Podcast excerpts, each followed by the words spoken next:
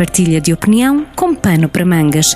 Na Rádio Jornal do Centro a cada segunda, terça e quinta-feira. Chegados a esta quinta-feira, 18 de março, estamos eh, de novo com Adelaide Modesto, neste pano para mangas. Viva Adelaide, obrigado mais uma vez por estar connosco. Olá Paulo, olá a todos e a todas que nos ouvem. Hoje tem um, dose tripla na, na opinião que partilha neste pano para mangas. Vamos começar pelo teletrabalho? Muito ser? bem, Paulo, muito Força. bem.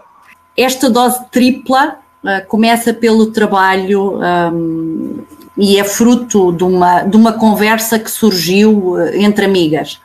Um, amigas profissionais das mais variadas áreas, com responsabilidades diversas, uh, no domínio do poder local, da função pública, do associativismo, da juventude e do desporto, e que fizemos num formato online há dias uma conversa uh, sobre um, o teletrabalho, sobre o direito a desligar e, e correlativamente a saúde mental e a própria coesão territorial.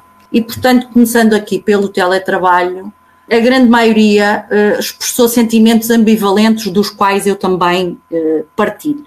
Sendo licenciada em Direito, o teletrabalho, Paulo, foi um tema que estudei no âmbito da minha formação e do qual me lembrava vagamente, vagamente e, e, com uma curiosidade meramente académica. Uhum.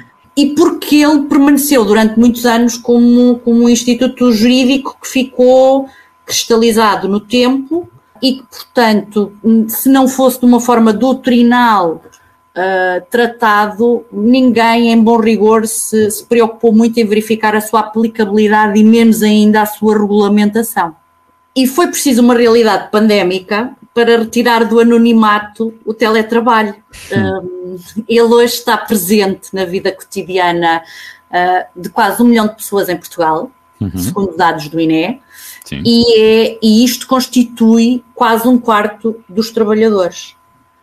E, portanto, a realidade sobrepôs ao direito, um, e este sentimento ambivalente que eu partilhava nasce do seguinte: é que, se por um lado uh, uh, consigo enxergar as potencialidades do teletrabalho, uh, que pode também aplicar-se aos profissionais independentes um, nomeadamente uh, aqueles que têm relações laborais entre sociedades de advogados, e ele contribui de uma forma positiva para a transição digital. Uh, mas essa transição digital e esse mundo digital e o exercício da atividade laboral remotamente traz também desafios. E são esses desafios que temos que considerar, quer do ponto de vista dos horários, da jornada contínua, da saúde mental, um Estamos a falar de justiça, é uma questão de equilíbrio, não é? Entre vários, mais do que dois pratos, entre muitos pratos. É quase um exercício quase circense, não é? Precisamente. E esse equilíbrio tem que proteger uh, aquele que já vem sendo uh, categorizado como o, o, o, dito proletariado burguês do Zoom ou do Teams, como muitos insistem em categorizar. Portanto, Paulo, tem que haver aqui um justo equilíbrio.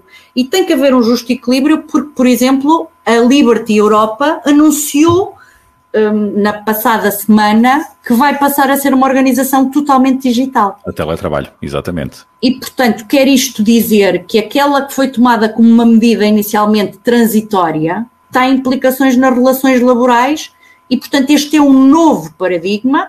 Este obriga a que este instituto jurídico seja robustecido e um bocadinho eh, como a, a moeda, quando observamos uma moeda, uhum. uh, em que quando olhamos para a coroa tendemos a esquecer a cara e vice-versa, uhum. mas elas fazem parte de uma realidade indivisível.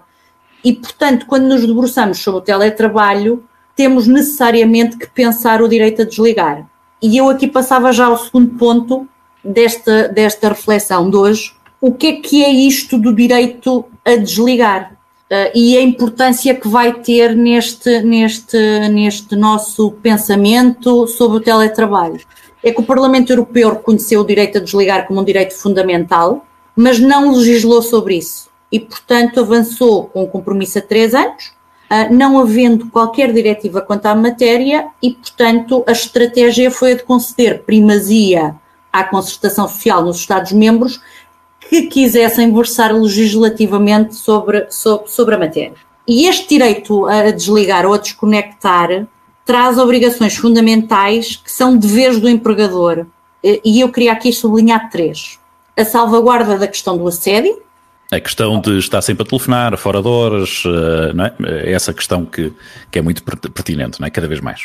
Exatamente, o assédio, o assédio, o assédio na, nas instituições uhum. Eh, e nas corporações é um assédio que pode passar pelo assédio moral, uhum. que pode efetivamente criar aqui eh, esse efeito perverso da jornada contínua, uhum. de não balizar limites quanto aos horários e, portanto, o outro ponto é a salvaguarda da saúde do trabalhador e, por fim, a própria salvaguarda da segurança do trabalhador. O trabalhador saber com aquilo, a segurança no trabalho é o trabalhador saber aquilo com que conta.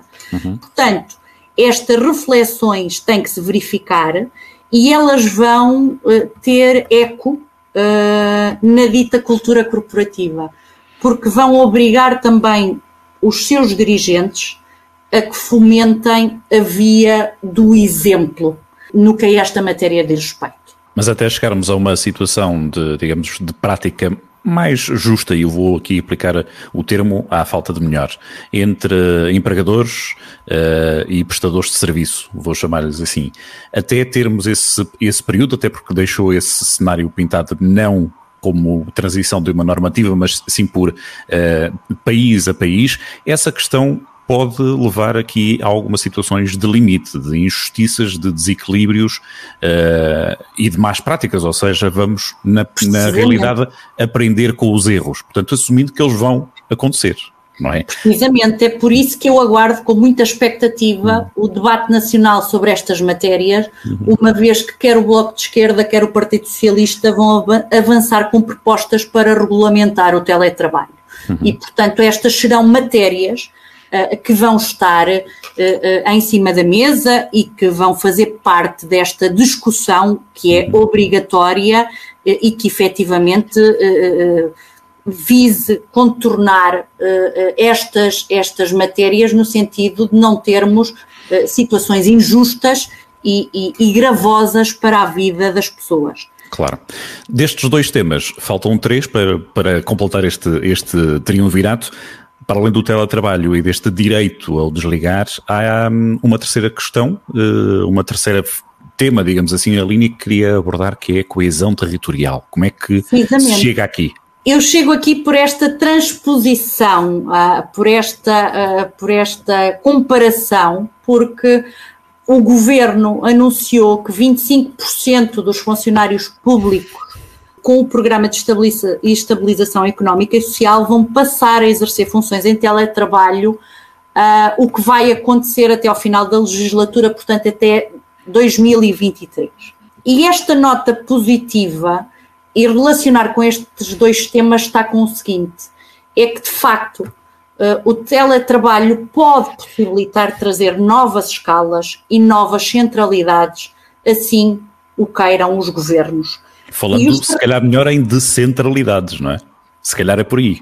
Sim, são as novas centralidades Exatamente. que obrigatoriamente passam por uhum. descentralizar os serviços públicos. Uhum. E, portanto, os territórios do interior terão a ganhar se esta iniciativa for também ela uh, apostada em combater a desertificação pelo apoio aos territórios e por uma maior coesão territorial.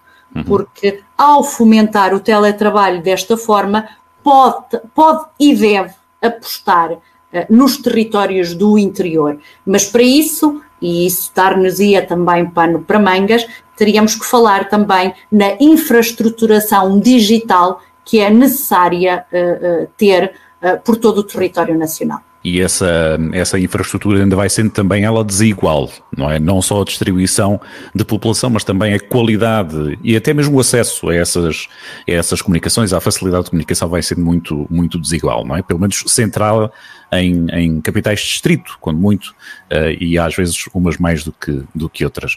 Mas haveremos de, de ter, com toda a certeza, este tema uh, de uma ou outra forma abordado uh, lá, mais, lá mais para a frente, porque há de ser oportuno voltar, voltar a ela, há de ser um dos temas da atualidade nos, nos próximos tempos.